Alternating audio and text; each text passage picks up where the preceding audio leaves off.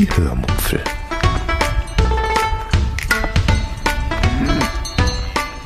Aus dem Tagebuch einer Allgäuerin.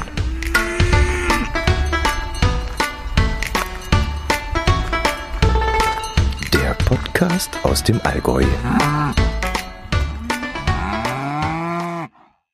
Hallo und herzlich willkommen zur 259. Episode der Hörmupfel. Heute erzähle ich euch von einer Küchengerätesuche und von einem Weihnachtsmarktbesuch in Ulm. Viel Spaß beim Hören. In der letzten Episode habe ich euch ja erzählt, dass wir als nächstes Küchengeräte für unsere neue Küche aussuchen müssen. Und das haben wir inzwischen gemacht.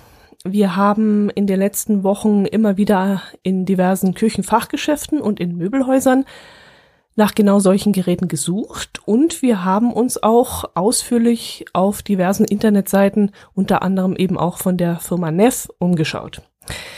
Ich hatte euch ja schon erzählt, dass wir uns wegen der Slide and Hide Backofenfunktion für Neff entschieden haben. Das war so der Auslöser, warum wir ähm, Geräte von dieser Firma haben wollen. Mm. Das Problem, das ich mit der ganzen Sucherei hatte, war, dass ich immer alles anfassen und ausprobieren muss, bevor ich es kaufe. Also so im Internet anschauen oder im Katalog und dann entscheiden, das möchte ich haben, das funktioniert bei mir nicht. Ich möchte also live vor Ort sehen, ob ich mit diesem oder jenem Handling zurechtkomme. Lassen sich die Knöpfe leicht bedienen? Bin ich zu doof, irgendwelche Türen zu öffnen oder zu schließen? Kann es sein, dass ich zum Beispiel wegen meiner eigenen Schusslichkeit die Kühlschranktüre ständig offen stehen lasse? Oder gibt es sonst irgendwelche vorprogrammierten Probleme, die sich dann vielleicht vermeiden lassen könnten, wenn man eben das Richtige kauft? Und dabei gehe ich dann auch immer ziemlich akribisch vor und ja, ernte dann teilweise mit meinen Methoden, die ich da verwende, unverständliche Blicke von irgendwelchen Verkäufern oder so. Ich habe zum Beispiel meine Pfannen und Töpfe zu Hause hergenommen, habe diese auf Zeitungspapier gestellt und habe dann mit einem Kugelschreiber die Größe der Platten umzeichnet. Und dann habe ich das Zeitungspapier an der Linie ausgeschnitten und habe diese Papierförmchen, die ich daraus bekommen habe, mit ins Küchencenter genommen. Dann bin ich zu den gefühlt eine Million unterschiedlichen Herdplatten gegangen und habe die Formen dann dort draufgelegt und habe sie hin und her geschoben, um einfach mal zu schauen, ob sie draufpassen. Ja, ob sie draufpassen einfach. Ich habe nämlich das Problem, dass ich oft ähm, eine große Pfanne mit Fisch oder Steak verwende, gleichzeitig dann eine große Pfanne mit Gemüse und zusätzlich noch so einen ja, mittelgroßen Topf mit Kartoffeln sowie noch eine, einen kleinen Soßentopf. Und das alles zusammen auf dem Herd zu stellen, ist ziemlich schwierig. Bei einer 60er Kochplatte mit vier Feldern funktioniert das schon mal gar nicht, denn da ist meistens kein Platz für zwei große und noch eine zusätzliche mittelgroße Pfanne. Ähm, da wir aber künftig ein 80er Kochfeld haben werden, hoffte ich dann, dass dieses Problem damit behoben sein wird. Da sollte ich mich aber irren.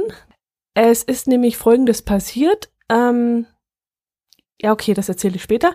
Ich bin also mit den Papierförmchen ins Küchenstudio marschiert und habe sie auf den verschiedenen Herdplatten hin und her geschoben, was mir, wie gesagt, einige seltsame Blicke einbrachte. Aber das war mir in dem Moment egal. Ich habe, ja, da muss ich anders anfangen. Ich wollte die vielen verschiedenen Herdplatten ausprobieren, so muss ich sagen. Allerdings gab es da auch schon ein dickes Problem. Die verschiedenen Küchenhäuser hatten entweder nur eine kleine Auswahl an Neffgeräten in ihrer Ausstellung oder sie hatten immer die gleichen Platten von Neff eingebaut und ich wollte hier verschiedene Platten testen. Es gibt da ganz unterschiedliche äh, Muster, die da auf den Platten zu sehen sind. Entweder links und rechts eine ähm, rechteckige Platte und in der Mitte eine runde oder drei runde und eine rechteckige. Also es ist immer ziemlich unterschiedlich aufgeteilt und auf diesen Platten wollte ich eben jetzt mit meinen Papierförmchen testen.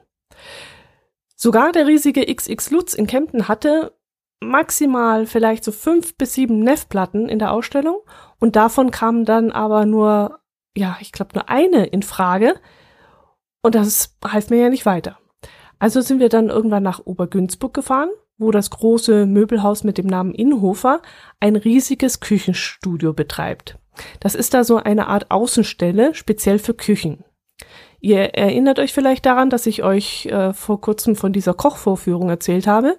Die hat genau in diesem Küchenstudio in Obergünzburg stattgefunden. Damals bei der Kochvorführung hatten wir uns die Ausstellung aber nicht näher angeschaut, weil wir an dem Tag so fokussiert waren auf diesen Dampfgarer. Da hatten wir einfach keinen Sinn dafür und keine Zeit. Und das wollten wir eben dieses Mal nachholen. Und was soll ich sagen? Wir waren total von den Socken von diesem Einrichtungshaus, also von diesem Küchencenter. Das war wirklich das größte Küchenstudio, das ich jemals gesehen habe. Das Angebot war riesig. Nicht zu vergleichen mit XX Lutz in Kempten und nicht zu vergleichen mit der Küchenabteilung in der Hauptniederlassung von Inhofer in Ulm. Also das Küchenstudio in Obergünzburg ist wirklich gigantisch. Ich kann nicht sagen, wie viele Küchen da zu sehen sind und wie viele Geräte. Es sind vielleicht so fünf, sechs Etagen und auf jeder Etage sind mindestens 30, 40, vielleicht sogar 50 Küchen. Also unfassbar. Leider hatten wir da ein wenig Pech mit der Beratung. Wir sind an eine Verkäuferin geraten, die diese Bezeichnung eigentlich gar nicht verdient. Die hatte sowas von überhaupt keinen Bock auf Beratung und Verkauf. Also mein Herz allerliebster wird ja selten unhöflich. Er ist immer sehr beherrscht. Aber da musste ich ihn echt irgendwann wegziehen, damit er da nicht ausfallen wird. Also die Frau, die war so dermaßen unmotiviert und dann ist er auch noch richtig pumpig geworden und das ging mal gar nicht. Ja, wir sind dann gegangen. Ich habe dann noch so lapidar gesagt, ach, komm, lass uns im Internet schauen und da kaufen wir dann auch. Aber ob sie das gehört hat, weiß ich gar nicht. Jedenfalls ähm, hat sie dann irgendwann wohl doch gemerkt, dass sie was falsch gemacht hatte, denn zehn Minuten später war sie uns dann vom fünften Stock oben in den zweiten Stock nachgelaufen, hatte dann ein Prospekt in der Hand und hat dann versucht, die Wogen so ein bisschen zu glätten, indem sie uns noch ein paar Informationen mitgibt.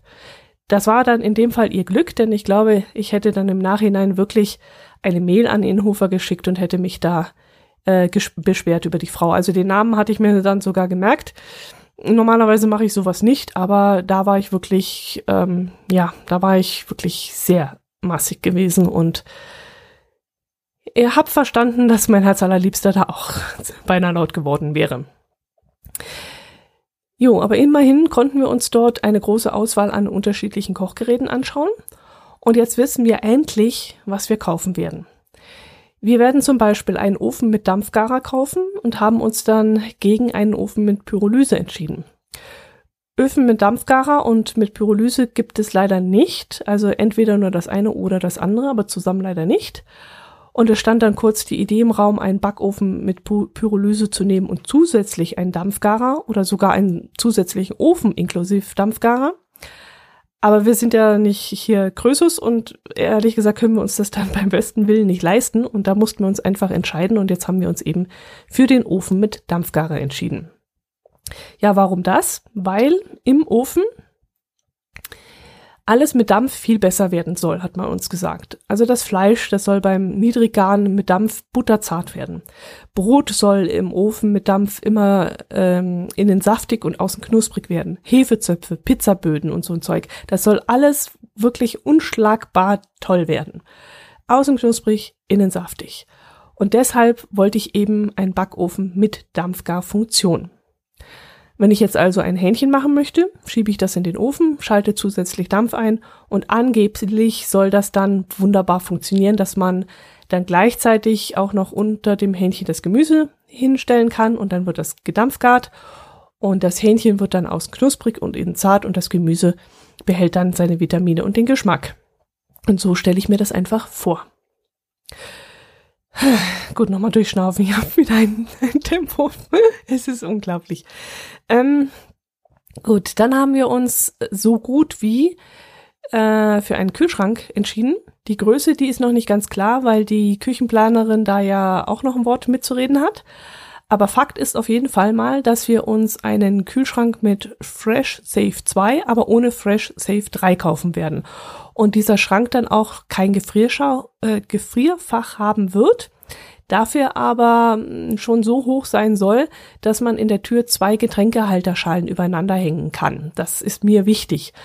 Wir haben das Getränkefach nämlich in unserem jetzigen Kühlschrank immer voll Und ähm, wenn wir dann weitere Flaschen haben, was immer der Fall ist, dann muss ich die immer in die Fächer legen und da rollen sie dann hin und her und das nervt mich tierisch. Und deswegen war die Bedingung, der Kühlschrank soll so hoch sein, dass zwei Getränkehalterschalen übereinander in die Tür reinpassen. Vielleicht sollte ich euch noch kurz erklären, was Fresh Safe 2 und 3 sind. Fresh Safe 3 ist ein Fach, das sich mm, ganz unten im Kühlschrank befindet und wo angeblich eine konstante Kälte von 0 Grad gehalten wird. Und dort soll man Fisch und Fleisch bis zu dreimal länger lagern können als üblich. Und da frage ich mich dann allen Ernstes, wer Fleisch und Fisch wirklich neun Tage lang im Kühlschrank liegen lässt. Also ganz ehrlich, ich mache das nicht. Fisch wird bei mir heute gekauft und morgen verarbeitet. Und Fleisch muss bis übermorgen vielleicht halten und dann wird es spätestens gegessen. Und wenn das nicht der Fall ist, dann friere ich es ein und dann hält es äh, länger. Aber ich lasse beides definitiv keine bis zu neun Tage im Kühlschrank liegen. Also, nee. Deswegen habe ich gesagt, Fresh Safe 3 muss nicht sein. Aber Fresh Safe 2 schon. Beim Gemüse ist das nämlich etwas anderes. Da kann es dann passieren, bei mir zu Hause, dass eine Gurke oder eine Tomate oder Karotten oder so auch mal eine Woche im Kühlschrank liegen muss. Und deshalb habe ich mich, wie gesagt, für das Fresh Safe 2 entschieden. Das ist dann auch ein ähnliches Fach, das ganz unten untergebracht ist. Und ähm, also wenn das andere Fach dort unten fehlt, dann wird das Fresh Safe 2 ganz unten äh, installiert. Und das hat dann so einen Schieberegler, wo man da irgendwie die Feuchtigkeit einstellen kann oder die, die Luft, die da durchzirkulieren kann.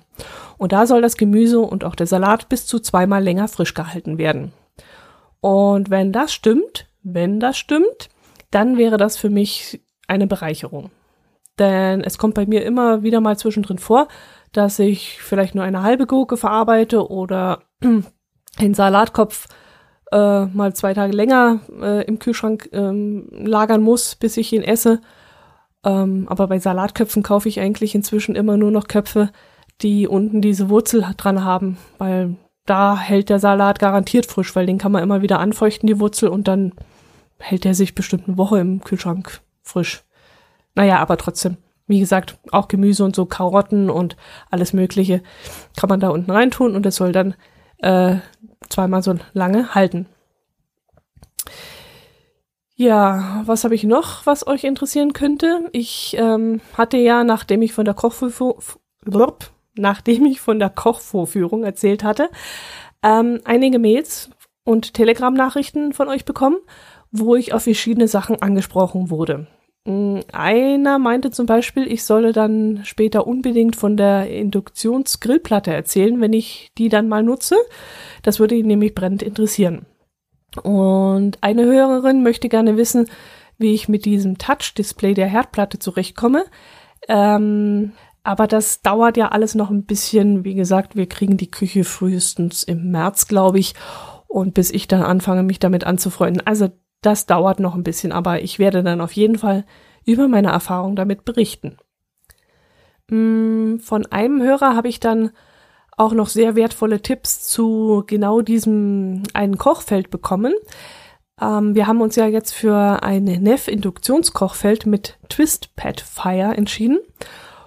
Oh ja, Twistpad Fire, das ist so ein Button, so ein runder Button, den man vorne aufs Kochfeld legt und der dann so als Bedienelement dient. Man drückt dann zum Beispiel auf den, auf die oberste rechte Ecke des Buttons. Äh, ein Button, ein runder Button hat keine Ecke, also oben rechts in den Button drückt man dann drauf und ähm, dann wird ähm, die Herdplatte oben rechts angeschaltet und dann drehe ich diesen Button mit einem Finger ganz leicht und stelle damit dann die Temperatur der rechten oberen Platte ein. Und vom Handling her ist das wirklich eine ganz feine Sache. Allerdings befürchte ich, dass das Ding bei mir nicht allzu lange halten wird. Ich könnte mir nämlich vorstellen, dass ich, wenn ich so, ja, irgendwie einen Topf oder eine Pfanne auf dem Herd hin und her schiebe und vielleicht zu mir hinziehe, dann stoße ich vielleicht an dieses Ding und es fällt dann runter und vermutlich macht es das vielleicht zwei, dreimal mit und spätestens beim vierten Mal ist dieses Plastikgehäuse von dem Ding kaputt, vermute ich. Jetzt könnte ich mich gegen das Twistpad Fire entscheiden, genau aus diesem Grund, weil ich Befürchtung hätte, dass es kaputt geht. Allerdings ist die Alternative auch nicht besser. Das würde nämlich bedeuten, ich müsste ein Touchfeld nehmen und das schaltet sich wohl auch teilweise unkontrolliert aus, wenn man nämlich zum Beispiel mit einem Topf darüber fährt. Oder es soll sich plötzlich die Kindersicherung einschalten, wenn man mit einer Pfanne irgendwie drüber kommt. Und was ich auch noch gehört habe, es reagiert teilweise gar nicht mehr, wenn dieses Feld zum Beispiel mit Fett bespritzt wird, was ja beim Kochen eigentlich gang und gäbe ist. Und da muss man es wohl sehr ordentlich sauber machen und dann würde es wieder gehen. Und beides, wie gesagt, ist jetzt nicht optimal, weder der Button noch dieses Touchfeld. Und ja, dann nehme ich dann doch lieber den Button und hoffe halt drauf, dass ich mich nach und nach daran gewöhne, da vorsichtig mit den, ähm, mit den Töpfen und Pfannen zu hantieren. Ja, verdammte neue Technik. Also es ist nicht immer alles gut, was erfunden wird. Hm, gibt es sonst noch was, was ich euch erzählen könnte von den Geräten? Küchenschrank, Kochfeld, Backofen. Irgendwie habe ich das Gefühl, ich hätte etwas vergessen, aber das fällt mir jetzt ehrlich gesagt nicht mehr ein. Gut, das Kochfeld, da habe ich jetzt das Optimale für mich gefunden. Ich habe da mit meinen kleinen Papierförmchen da hin und her geschoben und habe da jetzt auch das Richtige gefunden. Es passen jetzt wirklich alle beiden großen Pfannen drauf. Nein, gelogen. Es passt eine große Pfanne drauf und ich bin jetzt draufgekommen, dass ich sonst noch eine rechteckige Pfanne kaufen muss. Also da werde ich nicht drum rumkommen. Die steht jetzt auch schon auf meiner Wunschliste. Äh, ja, auf meiner imaginären Wunschliste in meinem Kopf. Ich werde dann eine rechteckige Pfanne kaufen, so eine Art äh, Teppanyaki nennt sich das, glaube. Und ähm, die passt dann wunderbar auf dieses rechteckige Feld drauf. Und der Vorteil von dem ganzen Ding ist dann auch noch, dass Fisch wunderbar da reinpasst und Steaks richtig schön reinpassen. Außer ich hole mir dann noch so eine Grillplatte, dann werden die Steaks auf der Grillplatte gemacht. Aber in diesem Teppanyaki würde jetzt wunderbar Fisch reinpassen zum Anbraten. Ähm, ihr kennt das ja sicherlich auch. Große Fische in einer runden Pfanne, da hängt es vorne und hinten raus. Funktioniert nicht immer so gut. Und in dieser Teppanyaki-Pfanne, die dann rechteckig ist, dann würden zwei Fische nebeneinander wunderbar hinpassen. Also ist der Plan, so eine rechteckige Pfanne zu kaufen und dann eben auch das rechteckige Feld dafür zu benutzen. Und dann hat noch eine große Pfanne, eine mittlere Pfanne und eine kleine Pfanne Platz. Und das ist dann ideal für mich. Also da habe ich, glaube ich, schon das Richtige rausgesucht. Gut, ähm, jetzt reicht's aber mit dem ganzen Kochgedöns. Diejenigen, die das jetzt nicht interessierte, die werden jetzt vermutlich auch schon abgeschaltet haben oder sich äh, ja gelangweilt die Augen verdreht haben. Deshalb erzähle ich euch jetzt noch kurz von dem Weihnachtsmarkt, den wir in Ulm besucht haben. Als wir beim Möbelgeschäft fertig waren, mm, wir hatten dort noch Handtücher für unser neues Bad gekauft, ähm, die waren da gerade im Angebot gewesen. Bio-Baumwolle, also auch sehr gutes Material und die waren auch richtig dick und, und flauschig. Ähm, unsere jetzigen Handtücher, die sind auch schon mittlerweile ziemlich dünn geworden und auch farblich haben sie jetzt nicht mehr zu dem neuen Bad gepasst und ich wollte halt ein paar Handtücher kaufen, die dann in einheitlicher Farbe sind. Man hat immer wieder mal Handtücher Geschenke gekriegt, hier mal zwei rosane, da mal zwei weiße, da mal zwei braune. Das hat alles nicht mehr so gut zusammengepasst. Und deswegen haben wir jetzt gesagt, ach, die sind gerade im Angebot, holen wir uns da ein paar. Dann sieht das schön einheitlich in unserem neuen Bad aus. Ähm, ach ja, und dann haben wir noch, ach, ich habe mir noch mehr gekauft beim Inhofer. Der Inhofer hat im obersten Stockwerk einen sogenannten Weihnachtsmarkt aufgebaut gehabt, wo es unter anderem eine riesige Auswahl an Christbaumschmuck gab. Und ich bin dann so ein bisschen durchschlamwenzelt und habe hier geschaut und dort geschaut und so. Und da fielen mir plötzlich grüne und türkisfarbene Christbaumkugeln auf. Und die sahen richtig cool aus. Und ich schaute dann meinen Herz Liebsten an und meinte dann, dass die ja eigentlich nicht teuer seien und die Farbe doch zwar sehr gewagt sei, aber sie auch irgendwie cool seien. Und man könnte doch mal was Neues ausprobieren, als immer nur Rot und Gold, wie wir jetzt schon seit 20 Jahren haben. Und äh, ja, eigentlich hätte ich dann in diesem Moment auf Widerspruch äh, stoßen müssen. So habe ich das jedenfalls erwartet. Oder mindestens äh, ja irgendwelche vernünftigen Gegenargumente von ihm. Aber es kam keines. Im Gegenteil. Mein Herz allerliebster sagte sofort Ja dazu und rechnete dann auch schon durch, wie viele Kugeln wir dann bräuchten. Und dann habe ich dann in dem Moment ganz entsetzt ihn angeschaut und habe dann überlegt, ob er das ernst meint oder ob er mich jetzt verulgt. Und dann habe ich dann noch ein paar Gegenargumente gebracht, so von wegen, ah, die sind ja doch sehr gewagt und ja, grüne Kugeln auf grünem Hintergrund, also an grünem Baum, das ergibt ja auch irgendwie nicht Sinn, die, die fallen da bestimmt nicht auf. Aber es half dann nichts. Er meinte dann, ach komm, lass doch, die sind günstig und das wäre mal was anderes und so. Also nehmen wir die. Jetzt haben wir aber ein bisschen gemischt. Wir haben also grüne genommen, dann sind so leicht türkisfarbene und silberne mit dabei. Und jetzt bin ich schon sehr gespannt, wie das jetzt aussieht, ähm, ob unser Baum dann mit diesen gewagten Farben äh, trotzdem hübsch ist. Ansonsten müssen wir wieder umsteigen auf Gold und Rot. Gut, jetzt aber wirklich zum Ulmer Weihnachtsmarkt, äh, bevor ich noch hundertmal abschweife.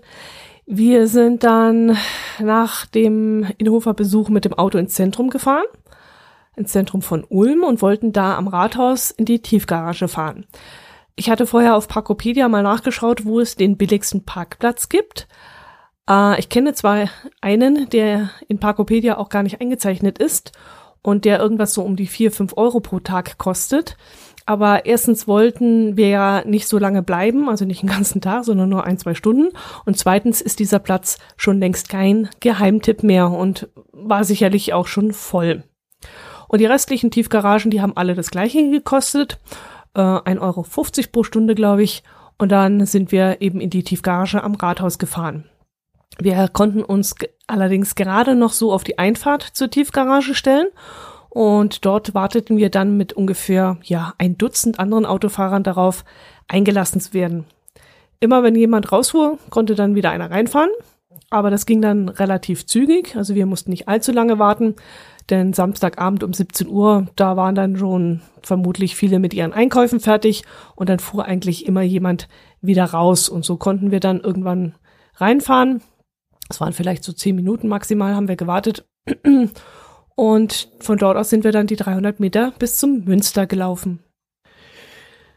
Ja, und dort am Ulmer Münster, da war die Hölle los, denn dort befindet sich der Ulmer Weihnachtsmarkt und der war proppevoll. Wir sind dann ein wenig an den Ständen vorbeigeschlendert und mein Herz allerliebster hatte dann noch an so einem leuchtenden Weihnachtsstern aus Papier gehalten und hat überlegt, ob wir den kaufen. Aber also haben wir uns dann doch dagegen entschieden und dann haben wir eigentlich nichts weiter gekauft auf dem Markt. Ich habe noch eine Tüte Maroni gegessen, die waren sehr, sehr lecker. Und wir haben noch was getrunken. Ach ja, was ich getrunken habe, das war was Leckeres. Ich habe heiße Milch mit Amaretto und Sahne getrunken. Kannte ich so, ehrlich gesagt, auch noch nicht, aber war wirklich sehr lecker. Ähm, normalerweise esse ich auch keine Sahne, auch auf Eis nicht. Aber da hatte ich dann am Mittag in, beim Inhofer saure Linsen mit Spätzle und Wienerle gegessen und äh, hatte dann am ganzen Nachmittag einen riesigen Hieper auf etwas Süßes nach, den nach den sauren Linsen. Und da habe ich dann ausnahmsweise mal Sahne auf diese Amaretto-Milch genommen und das war dann auch wirklich sehr lecker. Das würde ich wieder in der Art mh, hm, bestellen.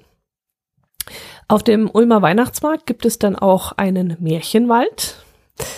Ich war dann sehr gespannt, als ich gesehen habe, dass es sowas gibt, äh, wie dieser Märchenwald wohl aussehen würde. Denn in München war ich ja ziemlich enttäuscht gewesen. Das hatte ich euch ja, glaube ich, auch erzählt. Da war ja dieser Weihnachtswald und nee, Märchenwald im Residenzhof und der war ja furchtbar. Aber in Ulm der, der hat mir wirklich sehr gut gefallen. Äh, es war dort alles total schön mit Tannenzweigen geschmückt worden und es fuhr auch so eine ja, größere Gartenbahn übers Gelände. Äh, äh, sowas kennt ihr ja, glaube ich, auch, oder? Also so ein Zug mit, mit Anhängern, auf denen man sich draufsetzen kann und dann auf den Schienen übers Gelände zuckeln kann. Wobei zuckeln, das ist hier sogar das falsche Wort, äh, denn dieser Zug, der hatte schon ganz schön Speed drauf. Also da musste man im Dunkeln schon richtig aufpassen, wo man hinlief und dass man da nicht gerade übers Gleis lief, wenn die Bahn da ums Eck geschossen kam. Und das war richtig schön. Also gerade für Kinder war das super. Und was ich noch super fand, war, dass auch Erwachsene sich draufsetzen konnten. Also es war jetzt nicht nur eine Bahn, wo kleine, leichte Kinder draufsitzen konnten, sondern auch die schweren und großen Erwachsenen äh, konnten auf diese Anhänger draufsitzen. Und das fand ich richtig toll. Die saßen dann allerdings wie so ein Affe auf dem Schleifstein, aber trotzdem, wenn die mit angewinkelten Beinen und so, das hat schon alles funktioniert. Von diesem Märchenwald habe ich dann ein paar Bilder gemacht, unter anderem von einer etwas kleineren Modelleisenbahn, die auf einer großen Holzplatte aufgebaut worden war Und die war auch wunderschön anzusehen. Also da haben wir dann auch eine Weile gestanden und haben zugeguckt, wie die Eisenbahn so ihre Runden zog. Und dann habe ich noch von ein, zwei Märchen ähm, auch noch Bilder gemacht für euch. Die stelle ich euch dann auch noch ein. Ähm, eigentlich habe ich auch noch ein bisschen was gefilmt, aber zum Videoschneiden komme ich einfach zurzeit nicht. Und ich weiß auch nicht, ob da irgendwelche Menschen drauf zu sehen si sind. Und da müsste ich ähm, dann das Video umständlich schneiden, also beziehungsweise die, die, die Menschen auf dem Video verpixeln. Und das ist immer ziemlich viel Arbeit. Und bei Fotos geht das einfacher und deswegen werde ich ähm, nur die Fotos auf dem Blog einstellen. Jo, ähm, die waren wirklich sehr schön. Also die bestanden zwar nicht aus Stoffpuppen, das war ein bisschen schade, aber aufgrund der Witterung und so, die sind ja auch Regen und Schnee ausgesetzt, fand ich das jetzt auch gar nicht so schlimm. Ähm, diese Figuren, die waren nämlich aus Holz, allerdings keine 3D-Figuren, sondern einfach nur Holzbretter, die zugeschnitten und angemalt worden waren. Aber die waren wirklich so schön angemalt, das war richtig nett gemacht.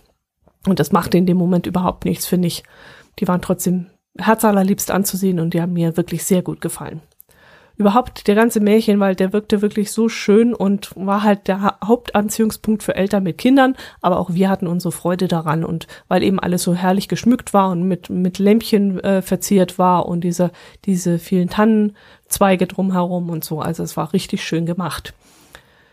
Jo, ähm, eigentlich wollte ich euch noch von dem Ärger mit dem Puzzle erzählen, das ich gemacht hat und äh, gemacht habe und von dem Frühstück, das wir in Memmingen mh, gemacht haben. Und dem, von dem Weihnachtsmarkt in Buxheim wollte ich euch erzählen. Aber ich glaube, das reicht. Ich habe nämlich noch, ähm, erstens habe ich noch eine, ein paar Waschmaschinen voll Wäsche zu bügeln. Und zweitens habe ich einen äh, Kommentar bekommen, den ich jetzt beim letzten Mal schon vergessen habe einzuschneiden. Aber das mache ich jetzt hier zum Schluss. Und äh, einfach mal ganz unkommentiert. Ich sage jetzt einfach mal nichts dazu. Hört euch das selber an, lacht drüber und ja, lacht einfach drüber. okay, hier kommt der Kommentar. Und ich wünsche euch noch frohe Weihnachten. Ich wünsche euch besinnliche Tage im Kreise eurer Lieben. Lasst es ruhig angehen. Übertreibt es nicht mit den Geschenken. Übertreibt es auch nicht mit Essen und dem ganzen Kram. Seid einfach bei euch, seid bei eurer Familie. Das ist das Wichtigste. Ich wünsche euch Gesundheit und wir hören uns dann nach Weihnachten. Macht es gut. Servus.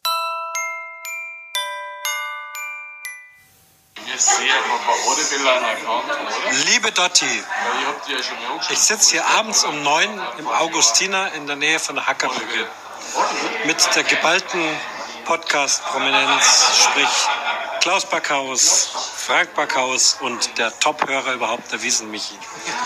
Es ist 21 Uhr und ich bin schon gescheit besoffen. Also wenn du das nicht senden willst, ist auch in Ordnung. ja. Aber nichtsdestotrotz haben wir hier um 21 Uhr eine ofenfrische Brezen bestellt. Die liegt hier noch im Körper. Klaus, ja. reiß mal ein Stück ab. Die ist, oh, die ist ja. toll. Und wir werden jetzt testen, weil deine Aussage, die schlechtesten Brezen in München. Also, wir testen das jetzt mal. Frank mag es auch probieren. Komm, jeder muss mal. Wiesen Michi, du bist da sowieso der Experte schlechthin. Und ich beiß jetzt auch mal ab, jetzt machen wir hier den Test. Mmh. Ne? Also, finde ich auch gut. Also, sag mal. Für Brezen um 9 auf die Nacht ist gut. Ja. Finde ich schon, oder? Ja, schön, schön abgehangen. Die ist gut. Schön abgehangen? Ja. Ist die resch? Sehr, sehr lecker. Ja, super. Ja, was ist lecker für dich? Bitte? Was ist denn lecker für dich an der Brezen? Ja, da ist ein bisschen Salz dran und, und sie ist ein bisschen knusprig. Knusprig. Ja, und innen weich. Ja. Mehr, mehr gibt's nicht. Bei Genau das ist das, was eine bayerische Brezen ausmacht. Knusprig und innen weich. Ja. Du verwechselst es wahrscheinlich mit der schwäbischen Brezen. Die muss dottelig sein. Das ist muss übrigens was? dottelig, sagen sie da. Ja? Weich und dick in der Mitte. Und dann übrigens ist bei der schwäbischen Breze auch 10% Schweinefett drin und bei der bayerischen Breze nur 3% Schweinefett. Das ist einfach der Unterschied. Ich kann so nicht. Also, Du kannst so nicht trinken. Na gut. Wird immer. Also, Wenn du so weiter isst, kein Witz, kein Witz, uns schmeckt diese Brezen super. Sehr gut, ja. Und die Aussage, dass in München keine guten Brezen gibt, geht gar nicht. Gibt es Einwände? Nein. Nein? Wie ist Michi? ich bin betrunken. Äh, nein. Prost auf dein Wohl. Ja. Pommes sind auch super. Was ist bei der Schwäbisch?